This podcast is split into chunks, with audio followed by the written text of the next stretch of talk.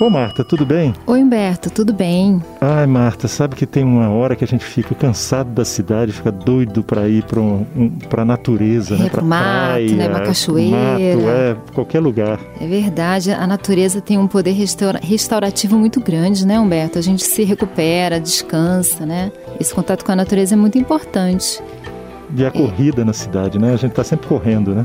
Corre para lá, corre para cá. Na natureza a gente sente prazer caminhando, né? Mas você sabe, tem, tem, muitas pesquisas sobre essa, essa, esse poder restaurativo da natureza que comprovam ele, inclusive, e que mostram o seguinte: quando você está na natureza, quando você está na, na, na, paisagem feita pelo homem, você tem muito estímulo que te exige uma resposta, que captura a sua atenção, os assuntos humanos, a sociedade. E quando você está na natureza, existe uma atenção flutuante, nada puxa tanto. Então você pode ou entrar profundamente no pensamento, como você pode não pensar em nada. Não há tanta demanda cognitiva quando você está na natureza. Você não fica tão, tão em alerta, né? Sim, isso tem, não fica tão em alerta, não fica tão.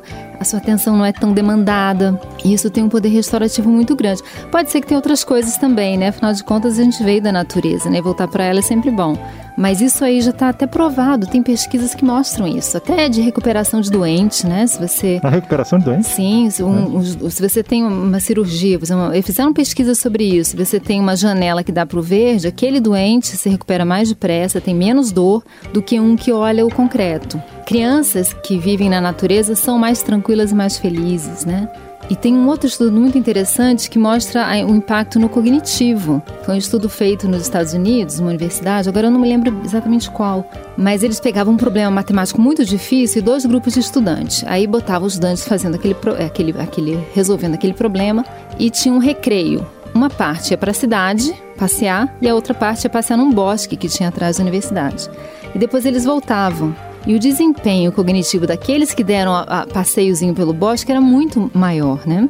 Uhum. Então, assim, é uma coisa que a gente intuitivamente sabe, mas hoje em dia também tem. A neurociência procura explicar, né? Não, eu achei, achei legal você falar essa coisa dos doentes, porque me lembrou muito o projeto do Sara Kubitschek de Brasília. Uhum. Que ele é um projeto assim. Você vai ficar internado por um tempo razoável. Uhum. Então, ficar olhando parede branca. É deprimente. Né? Então, tem áreas arborizadas, isso, tem isso. É, varandas. E isso melhora a recuperação. Tem um, um, um estadunidense de, do século XIX, Turro, que escreveu um livro muito bonito sobre a caminhada. E ele falava assim que ele não conseguiria manter a saúde dele mental e física se ele não tivesse o hábito de sair por quatro horas ou mais para o mato sozinho. Então ele ia para o lugar, para a natureza, todos os dias e fazia esses longos passeios, né? E ele falava, o objetivo não é o exercício, na verdade, é uma caminhada que é muito mais do que isso. Ele, ele, ia se, ele falava: eu preciso me afastar dos assuntos da sociedade, das expressões, dos assuntos dos homens, para me encontrar comigo mesmo nesse ambiente natural. Ele escreveu um livro sobre isso. Ah, é? Você chegou a ler? Sim, é um livro muito bonito. E ele, é. ele, ele fala também de como que as pessoas que vivem na natureza vão adquirindo assim uma pele mais grossa, os sentidos mais agudos, como o corpo vai se organizando de uma outra maneira e os cheiros, né? Aquela pessoa que vive no mato, ela tem um cheiro de mato, né?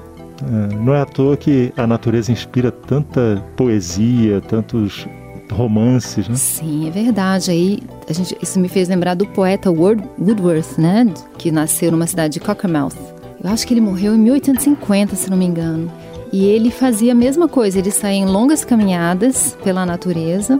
E todos os poemas dele, ele é o maior poeta romântico inglês, foram, foram inspirações da natureza. Então, a, a, cidade dele até hoje é um lugar, um lugar turístico, assim, para você fazer os caminhos que ele fazia e ler os poemas que ele escreveu em cada localidade. Né? Para entender até o clima com, em que eles foram criados, né? Sim, você pode, pode ir lá e, e ver as inspirações dele, né?